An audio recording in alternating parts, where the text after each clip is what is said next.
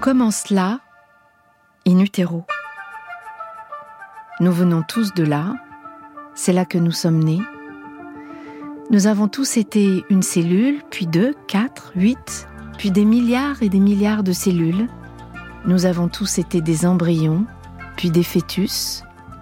Nous avons connu l'origine de la vie, puis nous sommes venus au monde et nous avons enfoui le souvenir de ces neuf mois passés in utero. Je m'appelle Zoé Varier et je voudrais remonter le temps. Je me tiens face au mystère de l'origine de la vie et je vous invite à faire avec moi et les plus grands chercheurs scientifiques français un voyage sensoriel, saisissant et parfois troublant. Je ne le fais pas pour troubler. Quand je démontre quelque chose, j'ai envie que ça sorte et je sais que ça trouble. Mais j'espère avoir ouvert des voies que des jeunes vont suivre pour que ça devienne par la suite euh, bah, l'évidence même. Pourquoi est-ce que le fœtus euh, ne, serait pas déjà un petit être humain euh, pensant, sentant et, et percevant? C'est une grande dame de la science qui nous parle. J'ai rencontré Marie-Claire Busnel en janvier dernier. Elle avait 98 ans. Elle m'avait reçu chez elle, allongée sur un sofa, le corps fatigué, mais l'esprit alerte. Marie-Claire Busnel nous a quittés il y a quelques semaines. Je me souviendrai de ses yeux bleus vifs, de son regard qui ne scie pas, et de cette phrase Ce n'est pas parce que c'est inconnu que cela n'existe pas. C'était une de ses phrases préférées. Marie-Claire Busnel a été une pionnière. Éthologue, chercheuse honoraire, elle a été la première à démontrer scientifiquement la sensorialité du fœtus.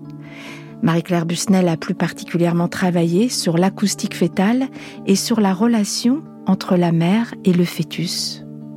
Si aujourd'hui cela semble une évidence que le fœtus entend, il y a 40 ans, personne n'y croyait et Marie-Claire Busnel passait pour une illuminée.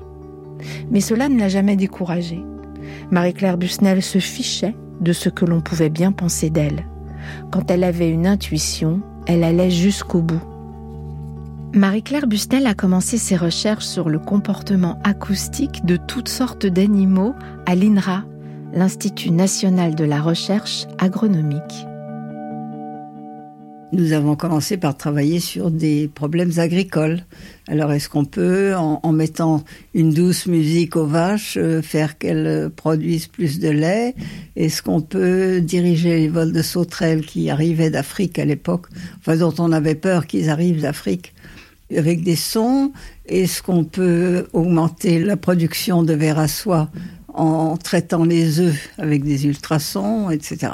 Donc euh, on étudiait le comportement animal dans sa qualité d'acoustique, quel que soit l'animal ou le sujet. Vous êtes éthologue au départ. Je suis éthologue au départ. Enfin, je suis devenu éthologue parce que l'éthologie, en fait, est-ce que Buffon ne faisait pas de l'éthologie hein, C'est un nouveau nom pour une vieille euh, science. Alors comment la définir justement pour ceux qui ne la connaisseraient pas? C'est l'étude du comportement animal. Comment est-ce que nous nous comportons et du comportement humain d'ailleurs, puisqu'il y a une éthologie humaine aussi. Donc c'est pourquoi est-ce que nous nous comportons, comment, quel effet ça a, et d'où vient ce, ce, type de comportement? Donc c'est très vaste. Donc vous commencez comme ça à travailler d'abord sur l'acoustique des animaux. Des animaux. Vous avez travaillé sur les chauves-souris, les sauterelles, les souris. Oui, les souris, etc. Et puis l'engouement pour le comportement acoustique s'est un peu passé. Et il y a eu un problème euh, qui est apparu dans les années 60, euh, qui était quels sont les effets de bruit intense sur le comportement animal et humain au point de vue travail, au point de vue les gens qui sont dans des atmosphères très bruyantes, est-ce que ça les fatigue, est-ce que ça fait un problème, etc. Il y avait donc tout un questionnement sur les effets du bruit. Et alors, euh, pour étudier ça, on s'est dit il faut prendre un modèle animal. Comme pour faire des statistiques, il faut beaucoup de sujets. On s'est dit il faut prendre un petit animal. Donc, euh, bon, la souris, euh, c'est un animal de laboratoire habituel. Est-ce qu'on peut trouver une lignée de souris qui soit particulièrement utile dans, ce domaine? Et on a découvert aux États-Unis une lignée de souris dont certains des individus sont génétiquement sourds. Donc, en mariant astucieusement des sourds et des entendants, on arrivait à faire des bébés sourds issus de mères entendantes, des bébés entendants issus de mères sourdes, des bébés sourds issus de mères sourdes et des bébés entendants issus de mères entendantes. Donc on avait quatre catégories. Donc ça c'était un sujet merveilleux. On parle de bébés de souris là. Hein. on parle de bébés de souris, oui. Mais finalement, ils sont in utero comme les bébés humains. Euh, ça dure un peu moins longtemps, donc c'est plus facile au niveau expérimental.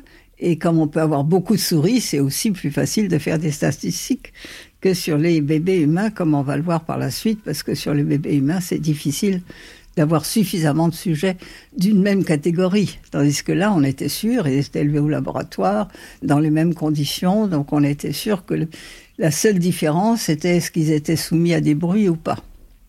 Donc on soumettait les mères pleines à une heure de bruit de métro tous les jours. Et puis on, on regardait, après la naissance, est-ce que les souriceaux étaient stressés par le bruit de métro ou pas? Puisqu'on se demandait, les femmes enceintes, quand elles prennent le métro, quand elles sont dans, dans une usine bruyante, par exemple, est-ce que ça affecte l'audition du bébé ou est-ce que ça affecte même le bébé qui ne croîtrait pas suffisamment parce qu'il est stressé par le bruit? Et le résultat a été très intéressant.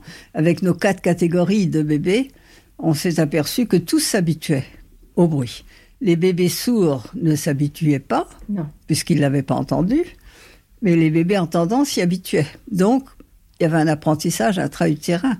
Or, la souris a les oreilles collées pendant dix jours après la naissance. Elle naît avec les oreilles collées et elle les garde pendant une dizaine de jours. Donc, l'audition intra-utérin, euh, d'ailleurs, tout le monde estimait que le bébé était sourd in utero à l'époque.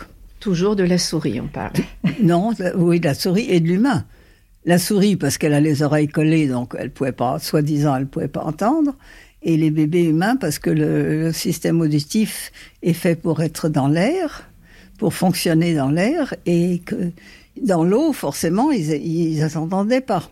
C'est ce qu'on a pensé jusqu'à quand, ça, euh, Marie-Claire Busnel, que le, bébé, euh, le fœtus humain n'entendait pas? Quand on a fait cette expérience et démontré que le bébé de souris entendait, on n'était pas encore au bébé humain.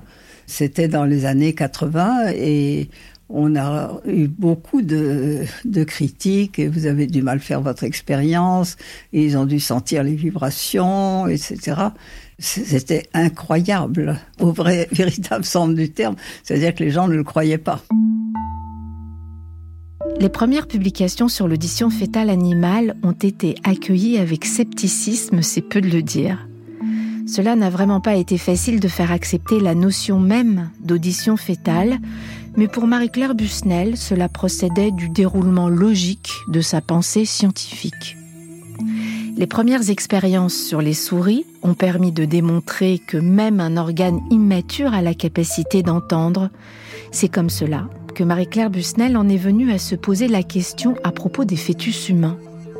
Si les fœtus de souris sont sensibles au bruit, alors pourquoi les fœtus humains ne le seraient pas aussi? Donc, nous avons commencé à travailler sur le bébé humain. On a pris donc un certain nombre de femmes et on s'est dit qu'est-ce qu'on va leur passer comme bruit? Alors, le premier, ça a été le bruit de métro, puisque c'était la question. Euh, et donc, euh, on soumettait pendant une heure les mères et les bébés au bruit de métro. D'abord, on va lui passer un peu de musique, voir si, ça le calme. Et puis après, on s'est dit, bon, c'est bien, mais est-ce que le fœtus entend sa mère quand elle parle? Parce que ça doit vibrer in utero. Et à mesure que je faisais l'expérience, je me suis dit, oh oui, mais c'est trop dommage parce que c'est quand même avoir les femmes, les, inscrire, euh, qu'elles acceptent de faire le test, etc. C'était très compliqué. N'utiliser que les effets du bruit, je vais en profiter pour voir si, si le fœtus entend leur mère et ce que ça lui fait de l'effet. Alors on a demandé aux mères de lire un texte c'est-à-dire leur voix, mais rien d'émotionnel, me parler. Donc c'était encore sa voix, mais différente que quand on lit un texte. Et ensuite parler à leur bébé en leur euh, parlant de choses et d'autres, sans, sans émotivité, et puis dire quelque chose d'émotionnel sur comment elle se sentait avec lui, est-ce qu'elle l'attendait, est-ce qu'elle avait déjà des, un amour pour lui, etc. Enfin, de, s'exprimer émotionnellement, quel que soit le sujet. De s'adresser à son, à son bébé, dans son ventre. Son bébé, exactement. Et alors, et, et comment vous avez pu mesurer les réactions du fœtus humain? C'est la grosse difficulté, que ce soit le fœtus humain ou le fœtus animal, c'est qu'est-ce qu'on mesure. Alors nous avons décidé d'enregistrer le rythme cardiaque parce que c'est ce qu'on fait de toute manière pendant les visites prénatales.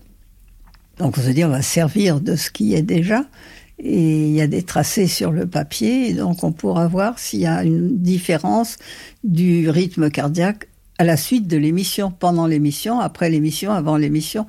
On compare les trois et on verra s'il y a un effet de l'émission. Donc euh, on avait très peu d'effets pour le bruit de métro, pratiquement pas. Très peu d'effets sur la musique, sauf chez les femmes mélomanes, ce qui était intéressant. Et très peu d'effets quand la mère lisait un texte. Et l'effet commençait quand la mère s'adressait au bébé. Mais quand elle s'adressait au bébé sur des questions peu importantes, il y avait également peu de réponses, et dès qu'elle parlait de quelque chose d'émotionnel, on avait des réponses pas 100%. 30, 40, 50%, c'était le maximum. Marie-Claire Busnel, c'est le, rythme du, le rythme cardiaque du, fœtus euh, humain accéléré quand euh, la mère s'adressait à lui en lui parlant de choses émotionnelles, quand elle lui disait des choses du type mon petit bébé comme je t'aime, comme je t'attends, si tu savais, euh, je t'aime déjà tellement. Voilà, exactement. Alors accélérer quand le rythme était calme et décélérer quand le rythme était agité au départ, puisqu'ils ont des phases de sommeil calme, de sommeil agité. Donc en fonction de la précédente, ce qui nous importait, c'est qu'il y ait un changement. Et donc, euh, on s'est dit, euh, c'est très bien, ça c'est vraiment intéressant, mais est-ce que quand la mère s'adresse au bébé, elle-même a une émotion, elle-même a une physiologie qui change? Donc on s'est dit, c'est peut-être l'émotion de la mère qui passe quand le fœtus réagit. Donc on va étudier la même chose sur les bébés nouveau-nés. Donc à deux jours, quand elles venaient pour leur visite postnatale, on réenregistrait le bébé ex utéro cette fois-ci, pour voir si c'était pas l'effet de l'émotion de la mère qui lui faisait changer son rythme cardiaque. Et, ben non. Et ben, ben non. C'est-à-dire que le bébé bien lui. C'est ça, le bébé réagissait, reconnaissait la voix de la mère deux jours après sa naissance ex utéro. S'il reconnaissait la voix de sa mère deux jours après, et vraisemblablement parce qu'il l'avait déjà reconnue, et les réactions qu'il avait in utero devenaient logiques et, et valables. Ces expériences sur le fœtus humain ont été menées entre les années 90 et 2000. Ce n'est pas si vieux que ça. Marie-Claire Busnel avait déjà choqué et dérangé en démontrant que le fœtus de souris entend, mais de là à dire que non seulement le fœtus humain entend, mais qu'il reconnaît la voix de sa mère et réagit, quand sa mère s'adresse à lui, c'était là une véritable révolution scientifique. Qu'est-ce qu'on vous a dit? Comment, comment vous, ça a été reçu? La mère Bubu, elle est un petit peu dinguée. Hein? La mère Bubu, c'est vous? C'est ça qu'on vous disait, que vous étiez un peu frappadingue? Alors, on, a eu beaucoup de succès auprès d'un certain nombre de personnes qui ont dit ah oui c'est génial bon alors ça ça va tout changer sur la manière dont on traite les fœtus si vraiment ils sont conscients etc et puis la plupart disaient c'est pas vrai c'est pas possible on sait bien que le fœtus est sourd etc on a eu beaucoup beaucoup de mal à, à se faire entendre sauf dans certains milieux comme par exemple euh, le GREN, le groupe d'études et de recherche sur le nouveau-né, qui était une association où on se rencontrait une fois par mois et on discutait tous ensemble et chacun faisait une communication sur laquelle on discutait, etc. Et ceux-là sont été très progressistes, très ouverts et il y avait pas mal de psychanalystes, donc ils étaient déjà préparés à, à ça éventuellement. Dans l'ensemble, surtout aux États-Unis, on a eu énormément de succès. En France, euh, c'était marginal, dirais-je. Puis petit à petit, euh, les gens ont commencé à y croire euh, à mesure qu'on améliorait le, le, processus expérimental, à mesure que d'autres gens s'y sont mis pour démontrer aussi le même genre de choses et avec d'autres méthodes, etc. Donc ça finit par faire son chemin quand même.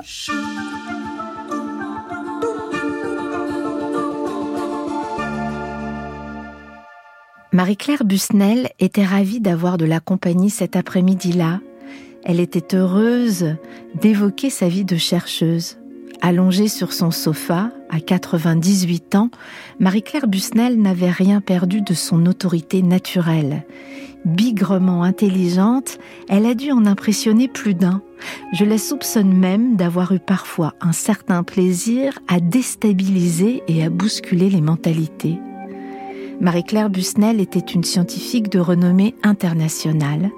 Elle était beaucoup sollicitée par les médias et j'ai retrouvé plusieurs interviews d'elle dans les archives de l'INA, dont celle-là qui date de 1986. Quelles sont les compétences d'un fœtus? Quelle vie mène-t-il dans le ventre maternel? Et qu'en savons-nous juste?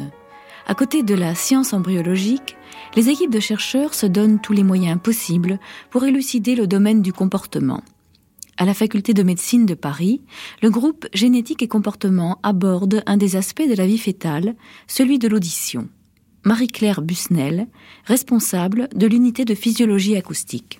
La question que nous nous sommes posée est est-ce qu'il y a un apprentissage de ce langage prénatal? Et c'est l'expérience que nous avons faite cette année et qui semble assez concluante, où un fœtus dont la maman a lu une histoire pendant six semaines réagit au niveau du rythme cardiaque, puisque c'est vraiment notre euh, critère de réaction, d'une manière différente lorsque sa mère lit cette histoire-là que lorsqu'elle lit une histoire différente qui lui est inconnue, enfin qui n'a jamais été lue par la mère. Donc là, on va plus loin dans la, notion de compréhension finalement, de... J'irai pas jusqu'à compréhension non plus, parce que d'une part, les enregistrements qu'on fait intra-utérin montrent que la compréhension d'un texte est difficile, sinon impossible. On comprend des mots, on comprend certaines voyelles, on comprend un certain nombre de syllabes même, mais comprendre vraiment un texte me semble très difficile. Par contre, il y a une prosodie du texte qui là est très nette et je pense que c'est ça que le fœtus reconnaît. Mais de là à dire qu'il comprend, euh, c'est pour ça que toutes ces recherches sont très difficiles à expliquer. Car très vite, on peut se dire ah ben oui, ben alors il a compris, il a appris, il a, il sait. On n'en est pas là.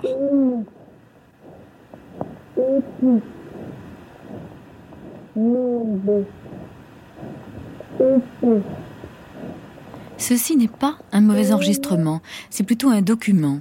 Voici sans doute l'enregistrement le plus proche de la réalité intra-utérine, ce que perçoivent, ce qu'entendent les bébés pendant la vie fétale.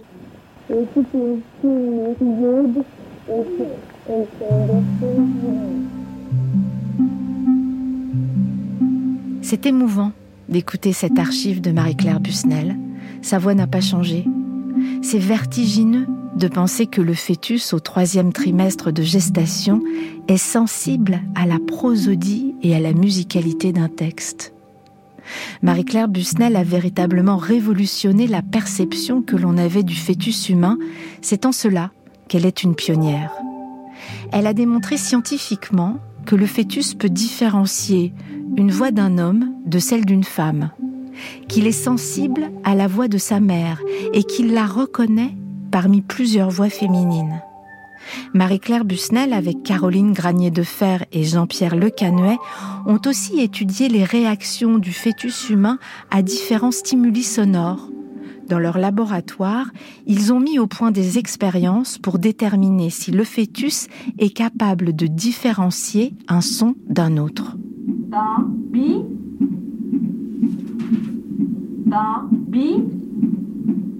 Comme vous l'entendez dans cet archivina de 1986, Jean-Pierre Le Canuet a réalisé une expérience où il faisait entendre à un fœtus les syllabes biba et babi.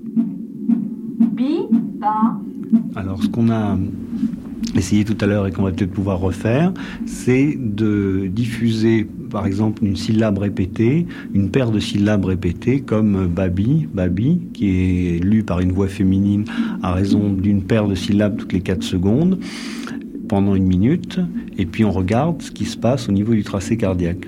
On fait un enregistrement d'une période avant dans le silence, par exemple. Ensuite, on enregistre une minute de babi, et puis brusquement sur la bande, il y a un changement, on passe de babi à biba, et on regarde ce qui se passe.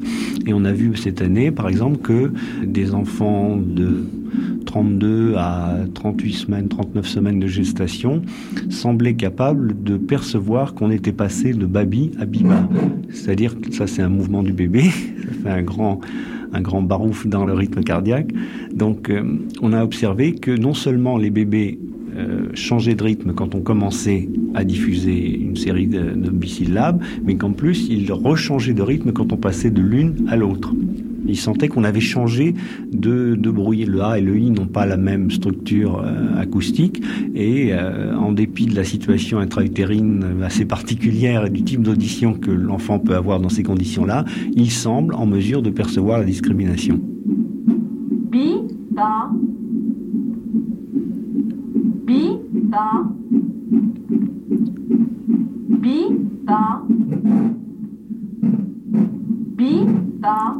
on a eu un, une décélération au changement entre Babi et Biba, et, et ensuite il y a eu une, une grande accélération.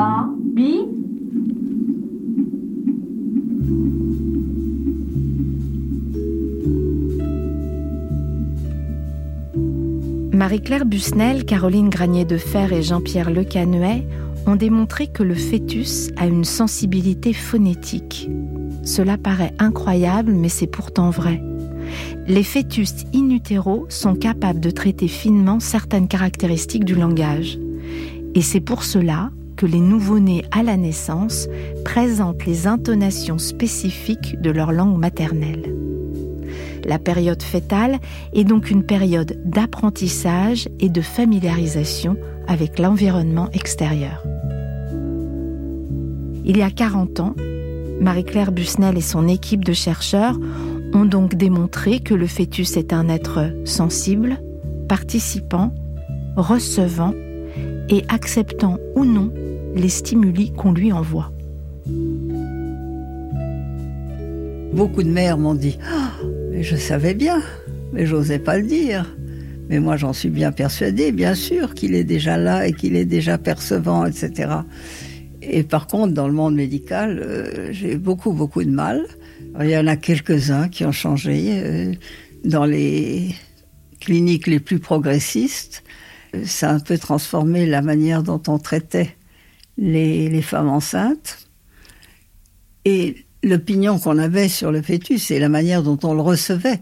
Parce qu'au lieu de le recevoir juste comme un être euh, non percevant, on s'est dit, oh, bah, il a déjà des tas de perceptions. S'il a des perceptions auditives, pourquoi est-ce qu'il n'aurait pas des perceptions de, sur la peau, sur la manière dont on le touche, sur la manière dont on le reçoit, disons, et qu'il faut peut-être le mettre tout de suite sur sa mère, euh, etc.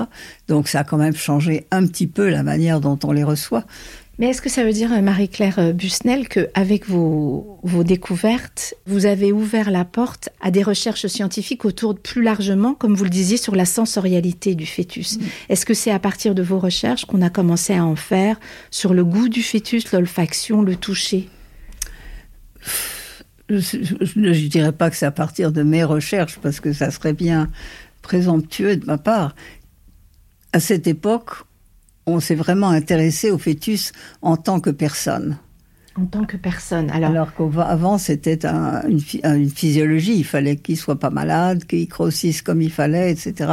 C'était pas déjà une personne. Alors que je pense que j'ai contribué, parce que les, les, psychanalystes disaient ça depuis longtemps, etc.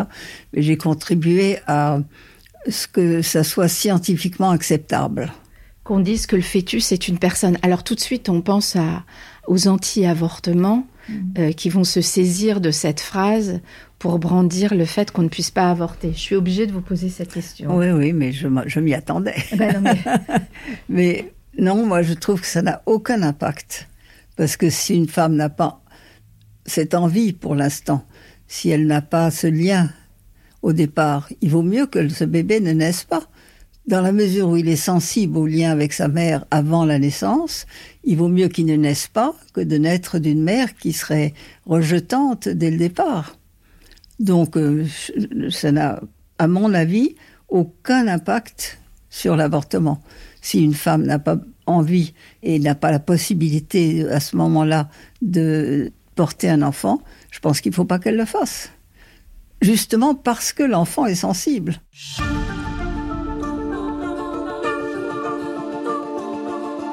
Quelle belle réponse Et quel argument pourrait-on bien opposer à cela? Avec cette grande dame de la science, nous avons abordé la question de l'audition fétale. Dans l'épisode suivant d'Inutero, nous serons de nouveau en compagnie de Marie-Claire Busnel pour poursuivre cette conversation passionnante. Il sera question de la communication invisible et silencieuse entre la mère et le fœtus. Est-ce que les femmes enceintes communiquent autrement que par la voix avec leur enfant in utero?